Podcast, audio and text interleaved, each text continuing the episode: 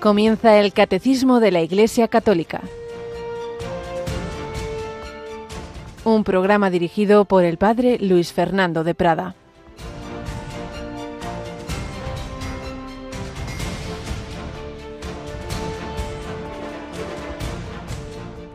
Contado, pesado, dividido. Contado. Dios ha contado los días de tu reinado y les ha señalado el final pesado. Te ha pesado en la balanza y te falta peso. Dividido. Tu reino ha sido dividido y lo entregan a medos y persas. Alabado San Jesús, María y José, muy buenos días en este miércoles 29 de noviembre, penúltimo día de este mes que nos recuerda a la vida eterna. Y hoy la primera lectura es un texto impresionante de la profecía de Daniel. Recordemos que el pueblo de Israel había sido llevado al exilio de Babilonia, conquistado por Nabucodonosor, y hay un momento en que el rey sucesor de Nabucodonosor, su hijo Baltasar, organiza un gran banquete a mil de sus nobles, y se ponen ahí a beber y beber, y entonces bajo el efecto del vino, el rey manda traer los vasos sagrados que había traído su padre del templo de Jerusalén. Y ahí beben el rey, sus nobles, sus mujeres, sus concubinas. Ahí, una gran discoteca de la época, ahí bebiendo, riéndose, burlándose con esos objetos sagrados. Y de repente, unos dedos de mano humana que escriben sobre la pared del muro del Palacio Real. Y no entienden esas palabras, entonces llaman a aquellos jóvenes israelitas y concretamente a Daniel, que habían sido llevados al exilio y, el, rey los valoraba mucho por lo veía lo que tenían dones de Dios y entonces Daniel interpreta lo que se ha escrito, contado, pesado, dividido. Contado, Dios ha contado los días de tu reinado y les ha señalado el final, pesado. Ah, te ha pesado en la balanza y te falta peso, dividido. Tu reino ha sido dividido. Pues bien, hoy día también vemos tantas circunstancias, tantos poderes del mundo, políticos, económicos, mediáticos, de todo tipo, ciertamente eh, en una actitud profundamente neopagana, por no decir claramente anticristiana, imponiendo ese nuevo orden mundial, riéndose de Cristo, haciendo tantas veces actos de todo tipo blasfemo, eh, haciendo publicidad de lo más de lo más contrario a la fe, a la moral, riéndose de todo, o como dice el Evangelio de hoy, con la persecución explícita, os echarán manos, perseguirán, os harán comparecer ante reyes y gobernadores por mi causa. Esto servirá como ocasión para dar testimonio. Bueno, sí, sí. El, cristiano, la iglesia perseguida, dividida, parece que esto es, está perdido el mundo. Pues recordemos, todo está en el plan de Dios, Dios permite hasta donde quiere, Dios pone un límite. Y estos que se ríen mucho y, y se creen que son Dios, Dios ha contado tus días, a ti y a mí, por supuesto, a cada uno de nosotros, cuando nos va bien, cuando tenemos buena salud, nos creemos los reyes del mundo y basta un detallito, algo en nuestro cuerpo, en las circunstancias que nos rodean y de repente ves tu fragilidad y te llega el final y a todos nos llega y muy pronto. Dios ha contado los días de tu vida y les ha señalado el final y te pesa. Y a este rey le faltaba peso. ¿Qué has hecho en tu vida? ¿Qué estás haciendo con tu vida? Pasarlo, divertirte o haciendo todo el bien posible, colaborar en la redención del mundo, extender su reino, dividido. Todo lo que no se asienta en el amor de Dios al final genera división y, y enfrentamientos, mientras que lo que se apoya en Cristo trae la paz de Cristo en el reino de Cristo. Pues es lo que aquí nosotros, pobres, pequeños, en medio de este mundo que parece que nos, que nos ahoga, pues recordemos, la victoria es de Cristo, la victoria es de la mujer vestida de sol, coronada de doce estrellas, pero entre tanto hay que pasarlo mal, como Él lo pasó mal, como Él sufrió la pasión, como los apóstoles fueron mártires. Bueno, bueno, pues confianza en el Señor, como los niños de Fátima, que los llevaron pobrecitos ahí al, calabozo a esa pequeña niña, eh, Jacinta, tenía siete añitos, y estaba dispuesta a que la metiera en una caldera a hirviendo, es como lo que les hicieron creer que lo iban a hacer, se lo creyeron. Y decían, pues nosotros no vamos a traicionar a la Señora, a la Virgen María. Qué maravilla, el poder del Espíritu Santo. Y hoy recordamos también, aún todavía es beato, eh, Bernardo Francisco de Hoyos, que viene a ser como lo que fue Santa Margarita María, que hablábamos ayer en relación al corazón de Jesús en la Iglesia Universal, en España, pues es, un papel semejante. El corazón de Jesús lo escoge a él como aquel que, que va a difundir eh, esa nueva etapa de la espiritualidad del corazón de Cristo en España.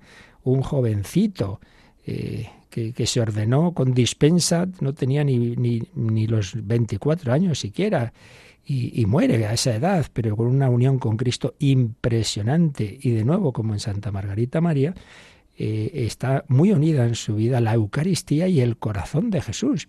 Y es el que recibe esa promesa que ha dado lugar un gran, a uno de los tres grandes santuarios del corazón de Jesús que tenemos en España. Los tres santuarios así de más relevancia, el Tibidabo en Barcelona, Templo Expiatorio de Reparación, el Cerro de los Ángeles en Madrid y el Santuario de la Gran Promesa en Valladolid, precioso, una de las imágenes del corazón de Jesús más bella que tenemos y se llama así de la Gran Promesa porque cuando Bernardo de Hoyos se queja de que en el España no es conocido el corazón de Jesús, y Jesús le dice, reinaré, reinaré en España, reinaré con más veneración que en otros muchos sitios. Claro que sí. Es nuestra esperanza, es nuestra confianza. Bueno, nos acompaña aquí hoy Natalia Otero. Buenos días, Natalia. Buenos días, padre.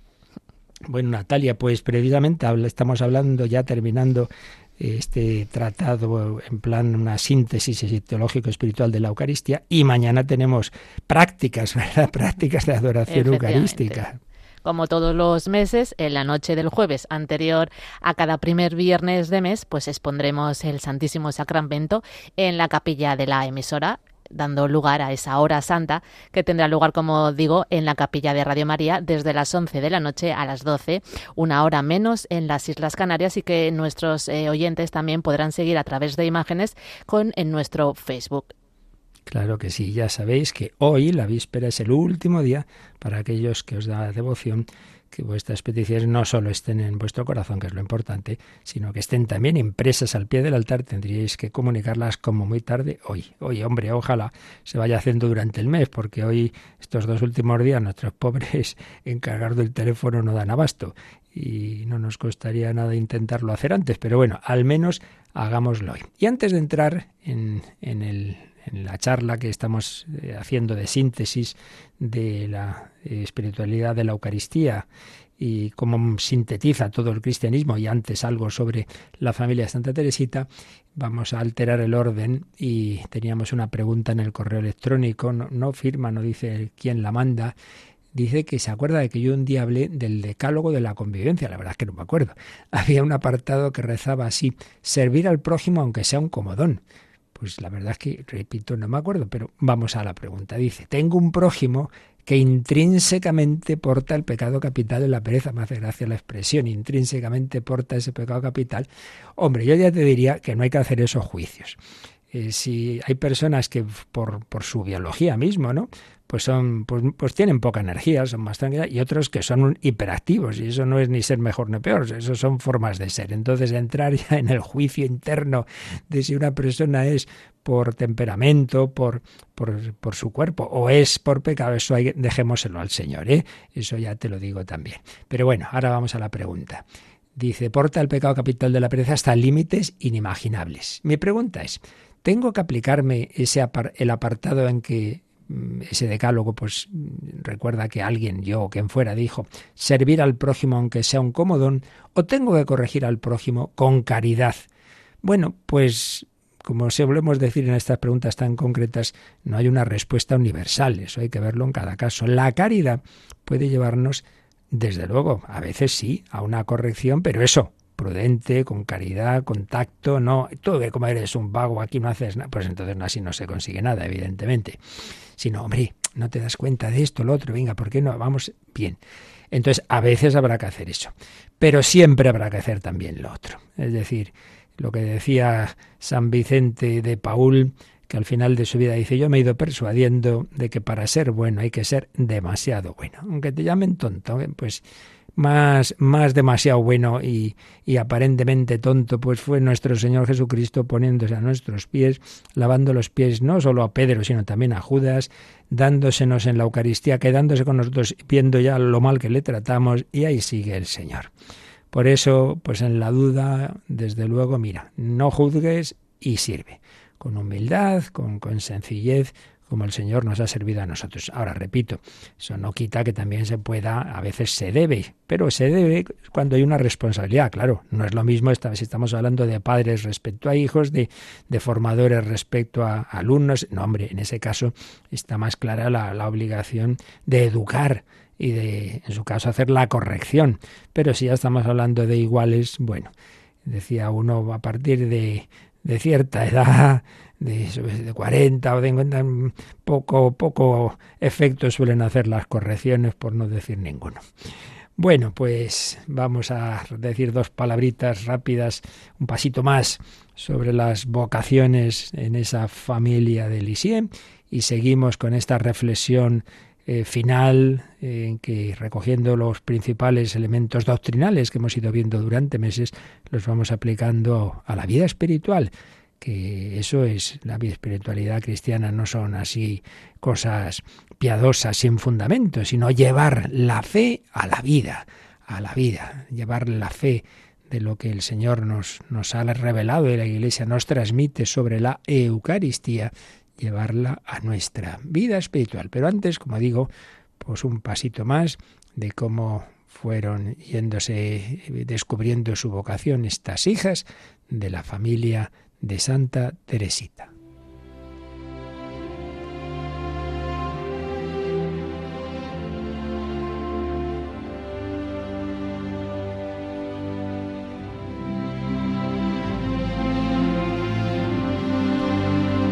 Historia de una familia, una escuela de santidad. Estamos viendo cómo fueron viendo sus vocaciones, las hijas del ya viudo Luis Martín, nos habíamos quedado en la primera que se marchó al convento, Paulina, que siente en una ocasión en una iglesia ante una imagen de la Virgen del Carmen que su vocación no era, como en un principio pensaba, a la visitación, a las salesas, sino a las carmelitas.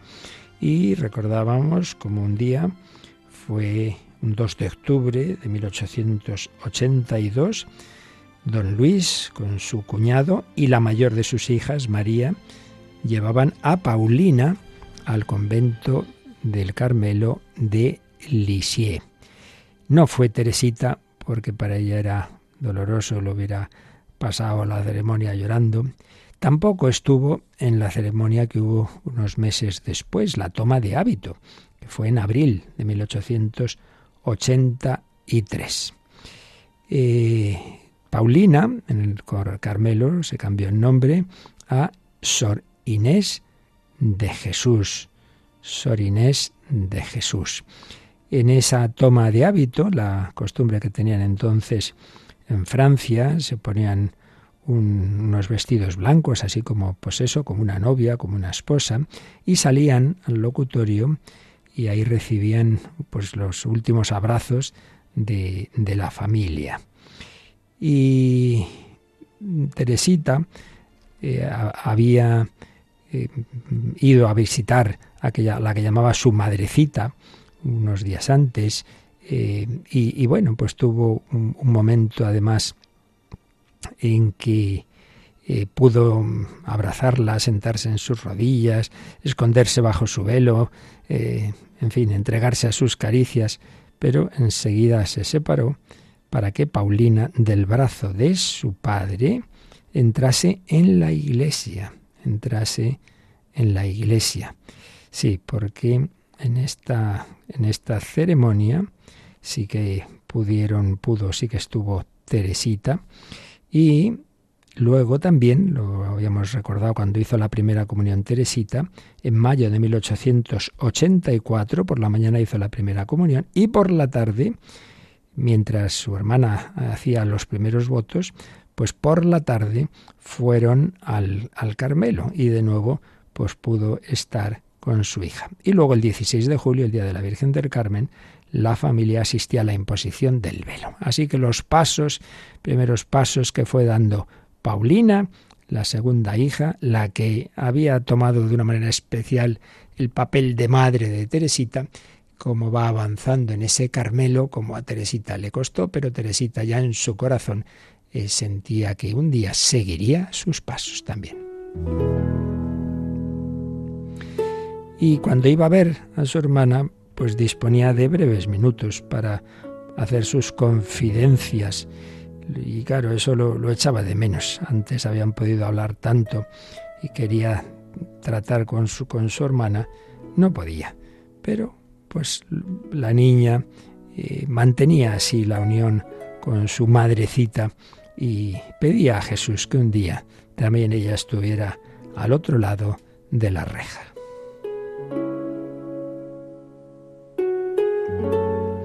El padre en un viaje, del que ya hablamos creo en algún momento, eh, que, en que este, estuvo en Constantinopla y en Roma, escribe una carta a la hija mayor, María, y le dice, di a mi querida Paulinita que me acuerdo frecuentemente de ella y doy gracias a Dios por haberle concedido una vocación tan excelsa. Cuánto me consuela saber que es feliz del todo y que Jesús aún aquí abajo, tiene a bien visitarla como sólo Él sabe hacerlo. Agradezcamos a Dios y roguémosle de todo corazón que también colme de sus gracias a nuestra desgraciada Leonia. Y es que ya sabemos que Leonia era la, la, más complicada de, las cinco. Había, eh, se había ido un poco así a lo bruto en una ocasión, un intento de vida religiosa en las Clarisas sin, sin, sin fin, sin consultarlo ni nada. Al poco tiempo salió. La pobre daría muchos tumbos, aunque ya sabemos que al final acabaría la cosa muy bien. Pero ahí el padre pues veía a la primera que se había ido al Carmelo, Paulina muy centrada, la otra no, bueno, a las dos las quería, por las dos rezaba. Seguiremos viendo cómo estas hijas iban buscando la voluntad de Dios y cómo su padre las iba ofreciendo al Señor.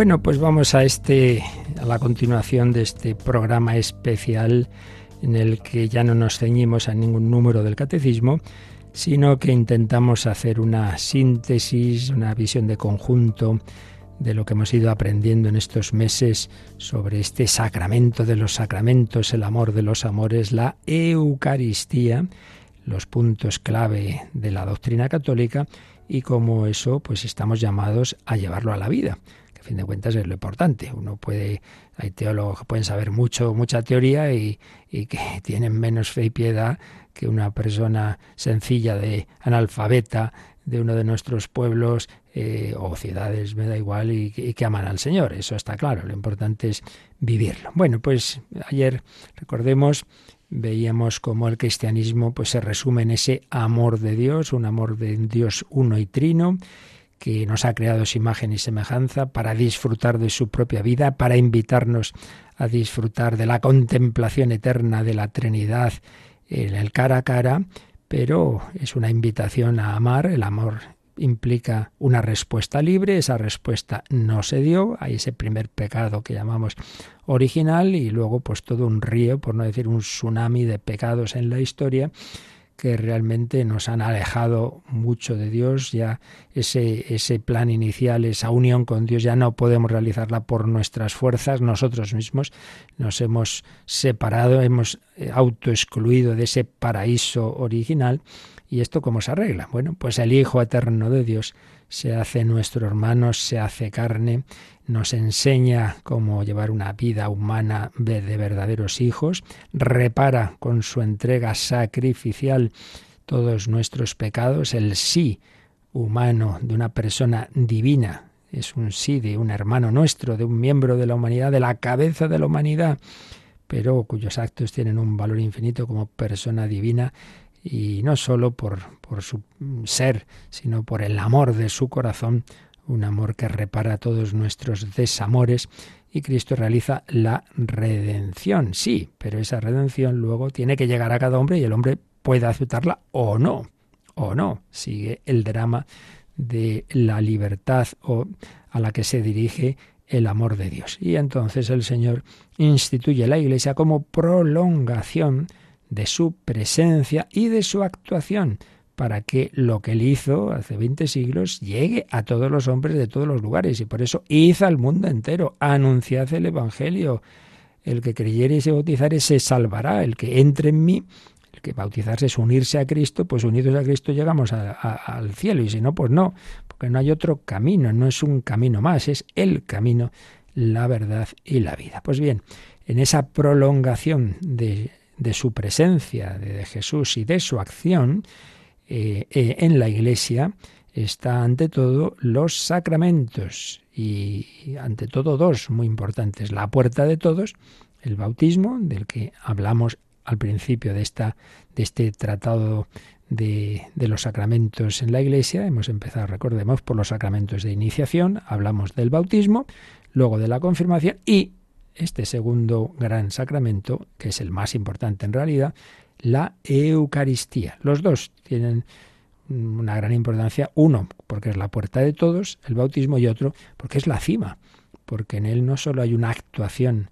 especial del Señor, sino su misma presencia corporal. Y decíamos también cómo se manifiesta de una manera muy especial el amor de Dios en este sacramento, muy especial.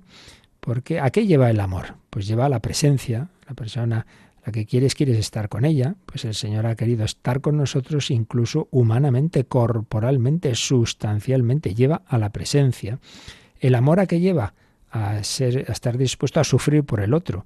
Cristo, que nos mostró su amor máximamente en la pasión y muerte en la cruz, pues todavía, no contento con ello, renueva de una manera misteriosa y sacramental, luego diremos algo, eh, recordando el cómo, pues renueva ese sacrificio en el sacrificio de la Santa Misa.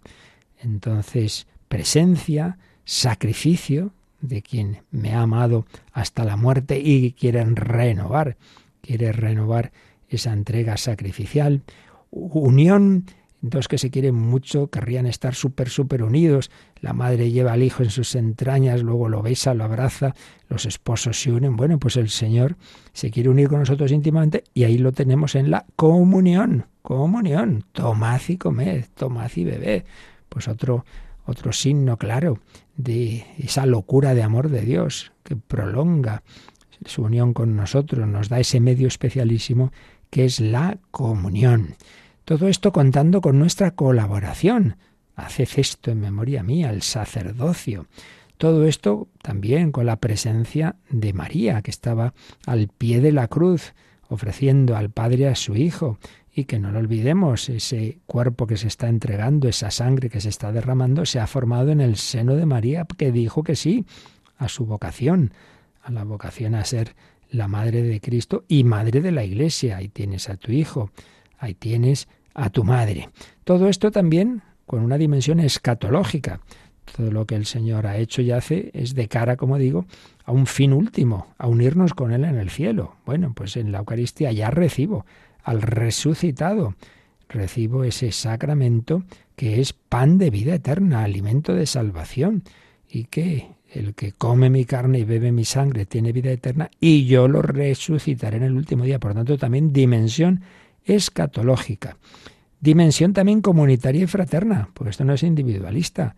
Participamos en este banquete. Un banquete no es, no tú y yo comemos solos, no, estamos invitados está la Iglesia invitada a este banquete. Por tanto, también otro aspecto que está sintetizado, si es que es increíble cómo la infinita inteligencia e imaginación de Dios nuestro Señor ha conseguido reunir en algo tan sencillito como un poquito de pan, de vino, una, un sacerdote, unas palabras, y ahí está pues el núcleo del cristianismo, amar a Dios, amar al prójimo, unirse con el Señor, unirnos entre nosotros. Sí, lo que Dios ha unido que no lo separa el hombre, no separemos la dimensión vertical, digamos así, de unión directa con Cristo, de la dimensión horizontal, de la unión de unos con otros, porque en la misma última cena Jesús instituye la Eucaristía y lava los pies y da el mandamiento del amor fraterno. Todo está unido. No podemos separar una cosa de otra. Dimensión, por tanto, comunitaria, fraterna, eclesial, misionera. Misionera, esto hay que anunciarlo a todos, llevarlo a todos. Esto es para todos los hombres, no para unos cuantos aquí escogidos. Bien, pues en eso hemos intentado resumir un poquito lo que vimos ayer. ¿Y cuál debe ser nuestra respuesta a este sacramento de amor? Si en este sacramento Jesucristo se me entrega, se me da de esta manera realmente maravillosa, pues hombre, mi respuesta debe ser entregarme yo, darme yo también, entregarme personalmente a Jesús en la Eucaristía, desear ese encuentro de la Santa Misa, ese momento el mejor del día de la comunión, pero también entregarme a Él en los demás, sobre todo en los más necesitados. Tuve hambre, me disteis de comer, estuve enfermo, me vinisteis a, a atender, a visitar. Entrega, confianza, confianza. Pero bueno, si Dios se ha hecho hombre por ti y ha bajado otra vez cada día al altar y no se cansa de, de, invitarte a este banquete y no se cansa de, de, que lo puedas recibir en la comunión, pues no tengas miedo, acércate, Señor, pero si no soy digno, ya, ya, por eso decimos, no soy digno de que entres en mi casa, pero una palabra tuya bastará para sanarme. Y recordemos que siempre tenemos faltas, siempre tenemos pecados que llamamos veniales. Bueno, pues por eso pedimos perdón al empezar la misa, pero no por eso te alejes de la Eucaristía ni, dejes de comulgar. La comunión bien hecha, con devoción, haciendo antes esos actos de arrepentimiento, pues precisamente va borrando, perdonando y sanando esas heridas de los pecados. Ah, no, pero es que tengo un pecado grave. Bueno, pues en primer lugar no dejes de ir a misa, porque la misa en sí misma tiene un valor aunque no puedas comulgar. Pero segundo, si, si tienes esa gracia de, de, arrepentirte, de, pues venga, vete a confesar, ¿a qué esperas? Y recordemos también en esta unión de corazón de Jesús y Eucaristía, tan íntimamente vinculadas en la historia, como veíamos ayer, estas dos grandes devociones, entre el mejor sentido de la palabra devoción, y espiritualidades y fiestas, recordemos la gran promesa de los primeros viernes de mes que Jesús le hace a Margarita María, todo aquel que, que con su buena voluntad de querer amar al Señor intenta pues todos los, todos los primeros viernes de mes, al menos un tiempo notable, como son nueve, nueve primeros viernes, comulgar con ese espíritu de reparación. Jesús le promete que le ayudará en la hora de la muerte. Hay personas que lo han hecho de jóvenes, luego se han despistado, pero el Señor cumple su promesa. Confianza, consagración. Bueno, en cada Eucaristía estamos llamados a renovar nuestra consagración al Señor. La primera consagración del cristiano es el bautismo, luego se profundiza en la confirmación, luego pues otras consagraciones que podemos hacer al corazón de Jesús, a la Virgen, por supuesto, eh, ya según la vocación, la consagración del sacerdote, del religioso, de los casados, todo ello, pues renuévalo, renueva tus alianzas con el Señor en la Santa Misa, consagración, reparación, a ese Jesús que se quejaba Margarita María de que en, en, este sacramento de amor, la Eucaristía, tantas veces lo tratamos mal, empezando por desgracia por los sacerdotes, pues que yo vaya también a la Eucaristía con ese, y a la hora santa, con ese espíritu de reparación, amar al amor no amado, Señor, por las veces en que yo te he tratado mal, que he sido frío contigo, quiero amarte ahora. Más consecuencias o más respuestas que nos pide la Eucaristía pues ese amor fraterno y misionero. Ponerme a los pies de los demás. Jesús me ha lavado los pies, me ha lavado el corazón. Pues yo, si Él se pone ante mí de esa manera tan humilde, no voy a hacerlo yo con los demás. Y la palabra última, podéis ir en paz, es vete a llevar esa paz de Cristo, llévala al mundo entero, id al mundo entero, id al mundo entero. Bien, pues este es el panorama general, así en conjunto. Y ahora vamos a detenernos un poquito, un poquito, claro, no vamos a volver a explicar todo lo que hemos explicado durante meses, pero así como a vista de pájaro nos viene bien ya digo, sobre todo, pues intentando sacar las consecuencias espirituales de toda esta doctrina. Vamos a recordar esas principales dimensiones de la Eucaristía, lo más básico que hemos visto, y la aplicación a nuestra vida, comenzando por la Eucaristía como sacrificio, el santo sacrificio de la misa. Pero vamos a, en primer lugar, a quedarnos pidiéndoselo al Señor, vivir bien, estas dimensiones de la Santa Misa, contemplar a ese Cordero Inmaculado entregado por nosotros.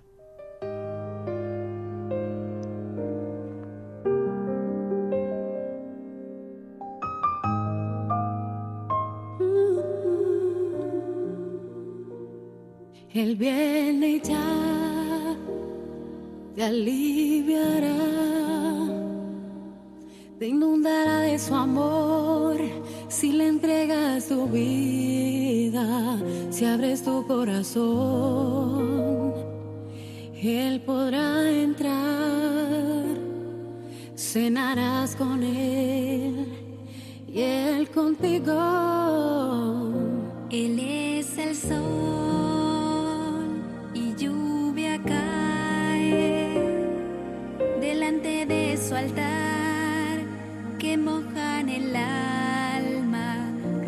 con su amor, gotas divinas que apagarán tu sed, dándote vida. Es contemplando al Cordero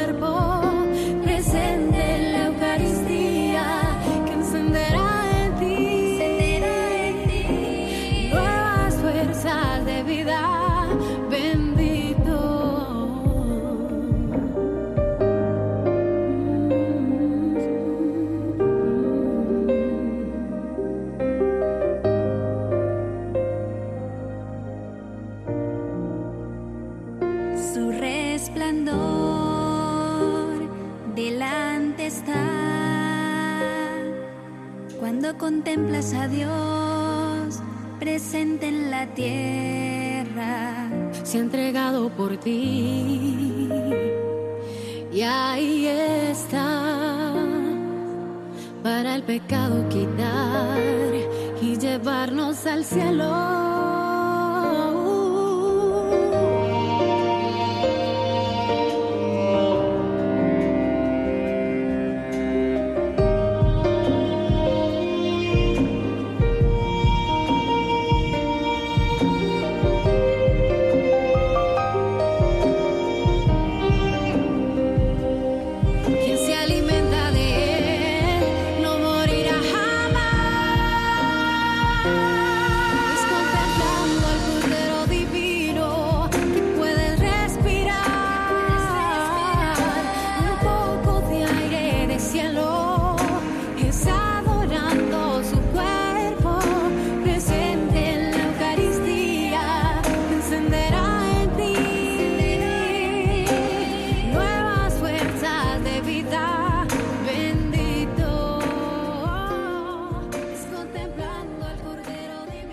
El Catecismo de la Iglesia Católica en Radio María. Contemplando al Cordero Divino, el Cordero Inmolado. Bueno, pues vamos a recordar las ideas clave que hemos aprendido sobre la Eucaristía como sacrificio. Pero antes, recordemos esa antífona que compuso en latín Santo Tomás de Aquino donde están en unas palabras sintetizadas casi todas estas dimensiones de la Eucaristía. Dice así esta antífona: O sacrum convivium, in quo Christus sumitur, recolitur memoria passionis eius, mens impletur gracia future glorie nobis mm, nobis piñus datur. A ver, yo mismo ya el latín lo tengo un poquito olvidadillo, pero significa esto. O sacrum convivio, no sagrado banquete. Banquete, convivium, convivir. El banquete es algo que hacemos entre varios, pero es un banquete sagrado. O sacrum convivium. Inquo Cristo sumito, es decir, el alimento de este banquete al que recibimos es a Cristo. Y este banquete tiene estas tres dimensiones. En él se recuerda su pasión, recolitur, memoria, passionis, ellos. Es el pasado, una mirada a esa pasión de Cristo, que ahora veremos cómo se hace presente. Presente, mens impletur gracia, recibimos, el alma se llena de gracia ahora, ahora, en, este, en esta participación en la misa y en la comunión, el alma se llena de gracia. Y mirada al futuro, Men, eh, future glorie, Nobis piños datos, se nos da la prenda de la vida futura. Bien, pues aspecto de la Eucaristía como sacrificio. Eh, una cosa que hemos recordado varias veces y que se nos puede quedar para toda la vida. Si nos fijamos un poquito en las palabras de la consagración, en ellas, en cada parte de esas palabras, vamos a ver mm, sobre todo o alguno de estos aspectos de estas dimensiones. Quiero decir, estamos hablando ahora del sacrificio, ¿dónde aparece en esas palabras el aspecto sacrificial? Pues está claro, esto es mi cuerpo que será entregado por vosotros, o que se entrega o entregados, ya depende de las traducciones, pero está esa entrega. Y más claro todavía en la consagración del vino sangre de la alianza nueva y eterna que será derramada por vosotros y por muchos para el perdón de los pecados. Así que ahí que se nos quede grabadito. Acuérdate, sacrificio. Cristo se entrega, Cristo derrama su sangre. Mientras que si nos fijamos en esto es mi cuerpo, esto es mi sangre, en ese es está la dimensión de presencia, ya lo recordaremos. Y la dimensión de comunión, pues está claro, tomad y comed, tomad y bebed. Y que esto es algo fraterno, pues todos, todos, no tú solito, sino todos.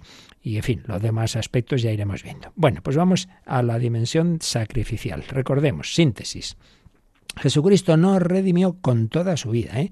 no solo con su pasión y resurrección, pero es verdad que toda esa vida humana vivida en amor a Dios Padre y a los hombres, en obediencia al Padre, ese sí humano de una persona divina, toda la vida vivida así es redentora, pero evidentemente donde llega al máximo ese amor y esa obediencia y esa entrega es cuando más cuesta, que es en la pasión. Jesús siempre ha estado apuntando a esa consumación de su sacrificio, pero cuando ya llega a ese momento final, eh, celebra la última cena y ya de esa, de esa entrega sacramental de la, de la Eucaristía pasa a la entrega sangrienta, que va a empezar en primero en el sufrimiento espiritual de su corazón en Gesemaní y luego todas esas horas durísimas de la pasión, pero no olvidemos que el misterio pascual mm, culmina en la resurrección. No, nos ha redimido simplemente muriendo, sino muriendo y resucitando. Bien, ese es el sacrificio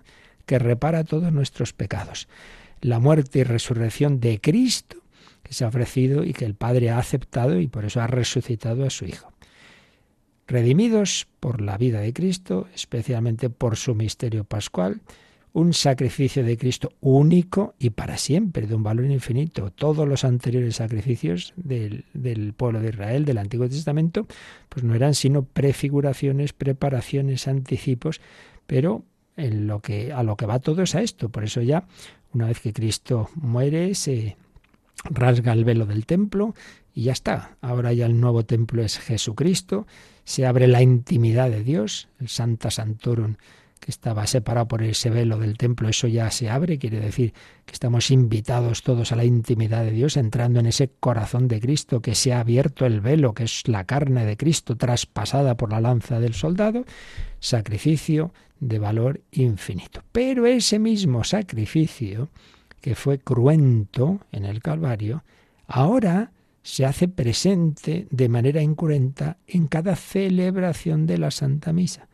La misa no es simplemente un recuerdo nuestro subjetivo. Vamos a acordarnos de lo que Jesús hizo por nosotros. No, nos acordamos, ay, qué bueno era Jesús. No, no, no, no.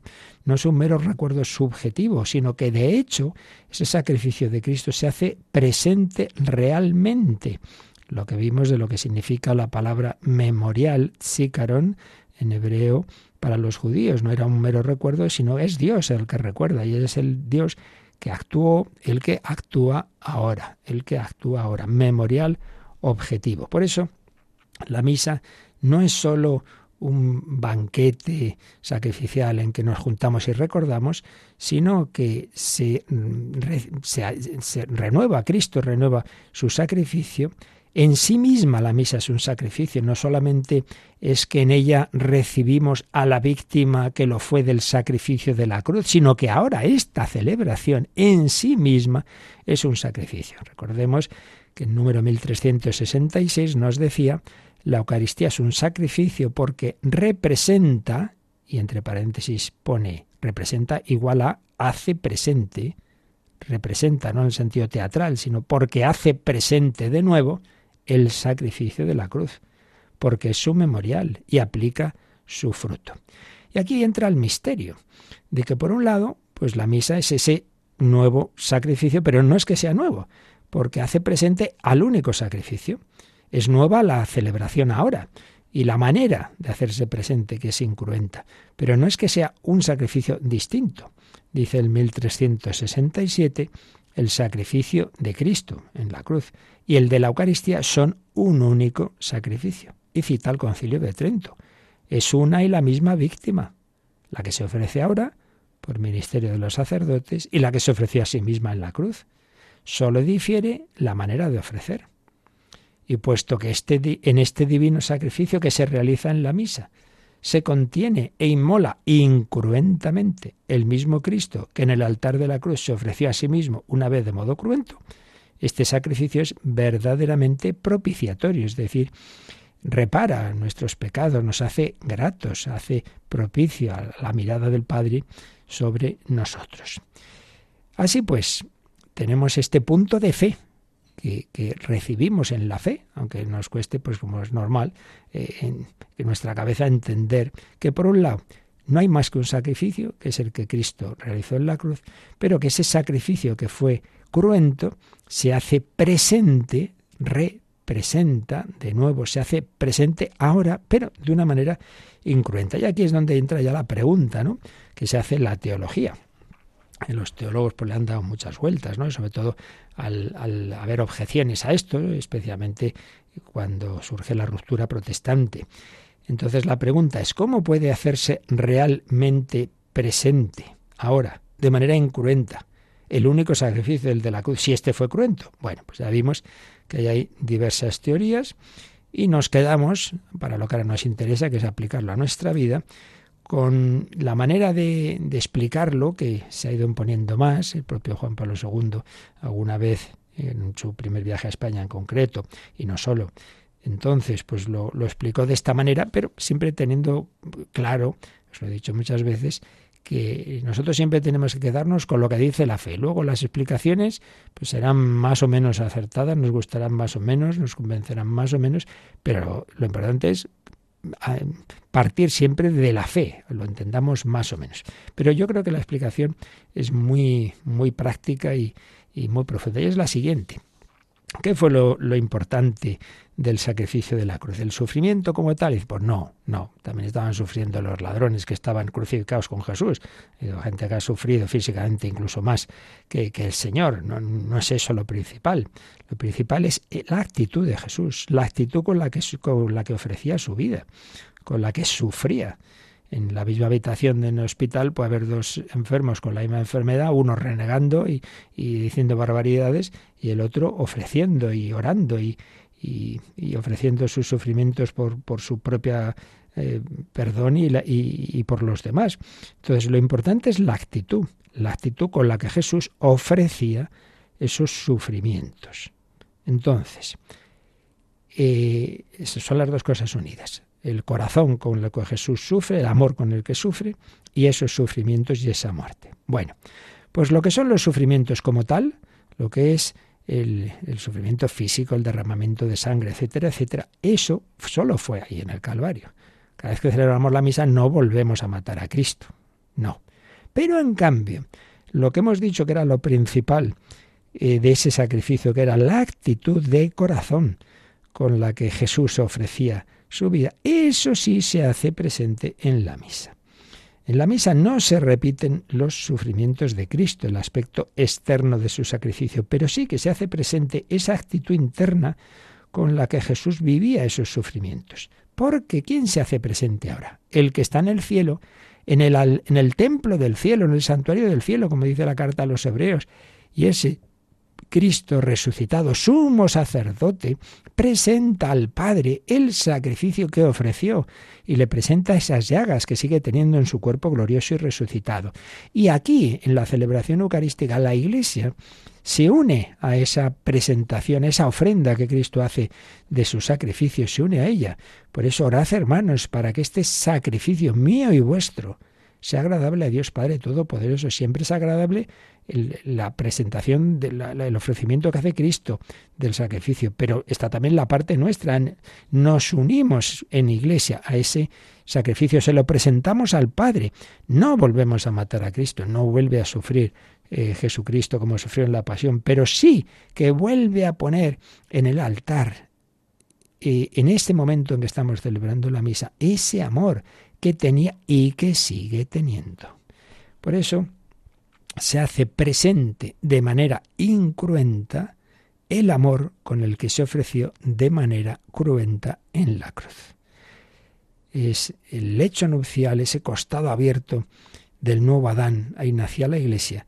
Bueno, pues en cada Eucaristía ese corazón de Jesús se, se abre por nosotros. Entonces vamos a, ya más allá de lucubraciones, que, que en su día vimos con mucha más calma, lo importante es qué consecuencias debemos sacar para vivir bien la Santa Misa desde esta perspectiva, en esta dimensión. Pues en primer lugar, hombre, pues esa confianza en el amor de Dios. ¿Cómo nos ama Dios? El Padre. Tanto amó Dios el mundo que le entregó a su único Hijo. No le tengas miedo.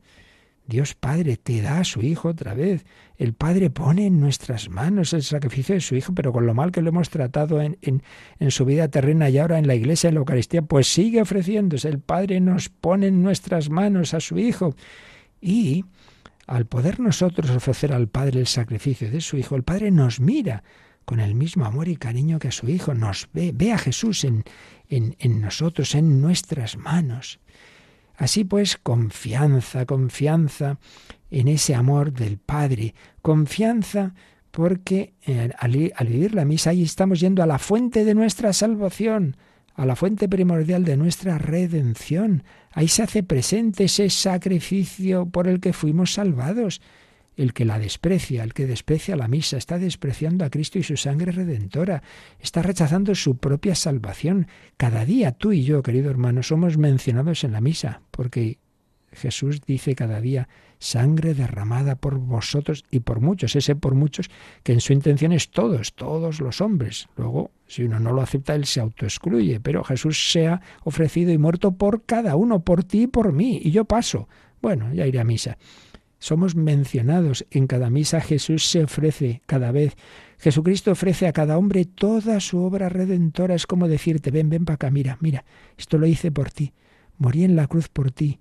Y ahora te lo doy aquí, este cuerpo que murió en la cruz, esta sangre que se derramó hasta la última gota. Toma, toma y come, toma y bebe.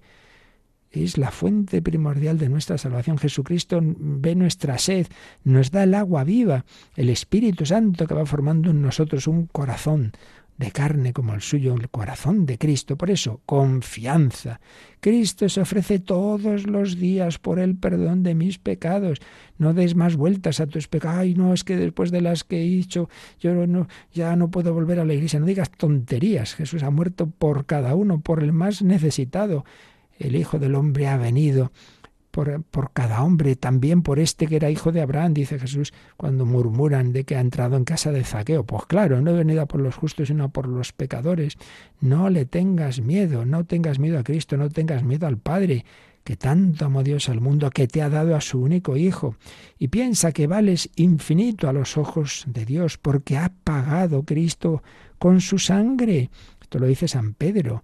Pues como hemos sido comprados no con oro o plata, sino a precio de la sangre de Cristo de la sangre de Cristo. Vive la Santa Misa. Y si estás todavía en una situación pues difícil de, de que vas poco a poco saliendo de una situación de pecado, lo que sea, no hagas un todo o nada. Mientras no esté ya perfecto todo, no voy a la iglesia. Hombre, no, no hagas eso. No dejes de acudir a misa. Incluso estás en una situación que no puedes comulgar, vete, pide gracia al Señor. Señor, ayúdame. Vive esa Eucaristía, las oraciones, la comunión espiritual. Soy una nada amada por Dios, no te olvides. Y piensa que Jesucristo vuelve a ofrecerse cada día por ti en la Eucaristía. No le bastó morir una vez por todos los hombres, se ofrecen millones de misas a lo largo de la historia por cada uno. Y, y por mí, que le he traicionado tantas veces, tantas veces. Jesús que lavó los pies, que le ofreció un trozo de pan untado a Judas, que, que le, sin duda le dio también la comunión. Su amor nos echó atrás eh, pues eh, podemos pensar que al hacer ese gesto de dar ese trozo de pan untado, cuando Juan le dice, ¿quién es el que te va a traicionar? Pues como que Jesús le está diciendo a Juan, este, en quien estoy derrochando mis gestos de amor, este, este, ese es el bocado que Jesús da a Judas, nos recuerda el pan que nos da a nosotros untado con su sangre. Pues que no seamos como Judas, que externamente recibe esa comunión, pero internamente está rechazando a Cristo. Más consecuencias. Pues hombre, si Jesús se te entrega en el sacrificio de la misa, ¿qué ofreces tú? ¿Qué llevas a la misa? ¿Qué llevas a esta misa? Llevas, ofreces tu trabajo, tu estudio, tus sufrimientos, tus alegrías, pues no vayas ahí simplemente a asistir a lo que hacen otros, a participar. ¿Qué traes tú? Renovar el amor en cada misa. Ay, es que me aburre, me aburro la misa, es que no me dice nada, decía San José María. Si me hace la misa larga, porque tu amor es corto, porque tu amor es corto. Renovar el amor en la misa. Cada misa es diferente, es un nuevo encuentro de amor con Jesucristo, que se ofrece, que se ofrece por mí una vez más. Una, una entrega distinta a las anteriores, una comunión distinta a otras cada día, un, encuentro distinto. Y como creo que ya recordé, y terminamos con ello, si Jesús les dijo a los apóstoles eh, al empezar la última cena, según nos cuenta San Lucas, con ardiente deseo he deseado comer esta Pascua con vosotros antes de padecer. Y un tiempo antes había dicho en la vida pública, he venido a traer fuego a la tierra y como ardo en deseos de que esté ya encendida, pues también Piensa que ahora Jesús te dice, con ardiente deseo he deseado celebrar esta Eucaristía contigo. Me quiero volver a ofrecer, pero lo quiero hacer contigo. ¿Y tú cómo vas? ¿Con ese deseo de encontrarte con Jesús? O bueno, porque hay que ir con rutina. Pídele a la Virgen que te prepare. Vayamos a misa antes de que empiece. Preparémonos un ratito de oración. Prepárate, ir con tiempo y dile, sí, Señor, yo también he venido con deseo de celebrar esta Pascua contigo y te traigo algo, mis trabajos, mis problemas, mis sufrimientos, mis pecados, para que los purifiques. Confío en ti, no voy a hacer un pecado peor que es desconfiar de ti después de que te hiciste hombre, viviste tu vida terrena, moriste, sufriste, resucitaste y ahora te sigues ofreciendo, entregando, condensándome todo lo que hiciste. Hace veinte siglos, me los das aquí en la Eucaristía. Pues Señor, me fío de tanto amor, cómo me has amado. Si no soy digno, ya lo sé, pero has venido no por los justos, sino por los pecadores. Pues este es este primer gran aspecto, esta primera gran dimensión de la Eucaristía, en donde el Señor ha condensado su amor, su amor sacrificial. La misa es el sacrificio incruento en que se renueva, se hace presente de nuevo ese sacrificio que fue cruento, pero de ese Jesús que ahora está resucitado y que me da ese abrazo de amor diciéndome, mira, mira lo que he hecho por ti, ¿qué vas a hacer tú por mí? Pues nos quedamos con esta pregunta pidiéndole al Señor que vivamos este día muy unidos a Él y si nos es posible, vivamos una Santa Misa, la Santa Misa, el encuentro con Él. Si no podemos la misa entera, pues ir a hacer una visita a Jesús.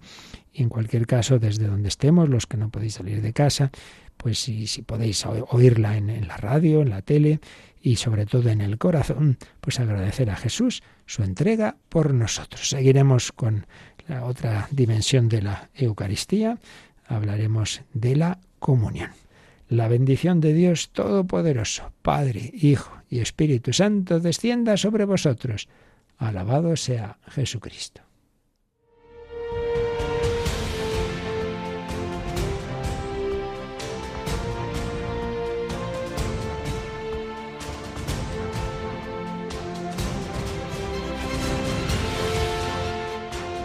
Han escuchado en Radio María el Catecismo de la Iglesia Católica, un programa dirigido por el Padre Luis Fernando de Prada.